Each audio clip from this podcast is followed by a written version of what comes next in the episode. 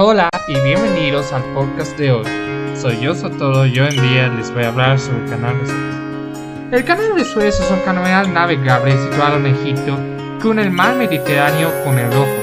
Su longitud es de 163 kilómetros. Permite acortar la ruta del comercio marítimo entre Europa y el sur de Asia, pues evita tener que rodear el continente africano.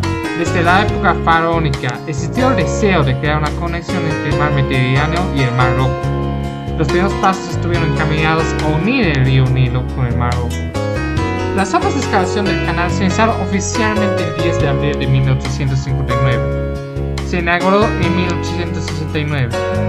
La construcción del canal de Suez marcó un hito en la historia de la tecnología, ya que por primera vez se emplearon máquinas de excavación especialmente diseñadas para estas obras, con elementos desconocidos hasta esa época. En algo más de dos años se excavaron más de 50 millones de metros cúbicos de los 75 millones de total de la obra. El 17 de febrero de 1867, un primer, barco, un primer barco atravesó el canal. El 23 de marzo de 2021, el canal de Suez fue bloqueado en ambos sentidos por el Ever Given, un buque portacontenedores. El buque que se hallaba en camino de a Países Bajos de China cuando, ya dentro del canal, fue golpeado por una intensa ráfaga de viento que lo hizo desviarse hacia la orilla.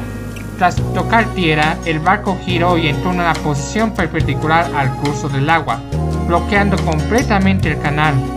Esto ocurrió en una sesión de canal en que no estaba adaptada a este tipo de eventos, y por tanto, la posibilidad de realizar una conexión secundaria que permitiría circunvalar la construcción fue inmediatamente descartada.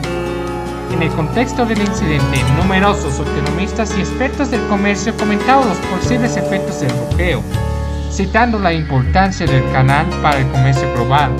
Entre los puntos afectados, los envíos de crudo representan la mayor pérdida inmediata.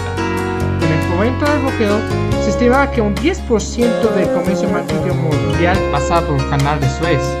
Además, las estimaciones realizadas en el momento del bloqueo estimaban las pérdidas para Egipto en 15 millones de, dólares al día. Tras muchos esfuerzos y aprovechando mareas y sigas, en la madrugada del 29 de marzo se logró liberar parcialmente el buque, marcando el fin de lo más difícil.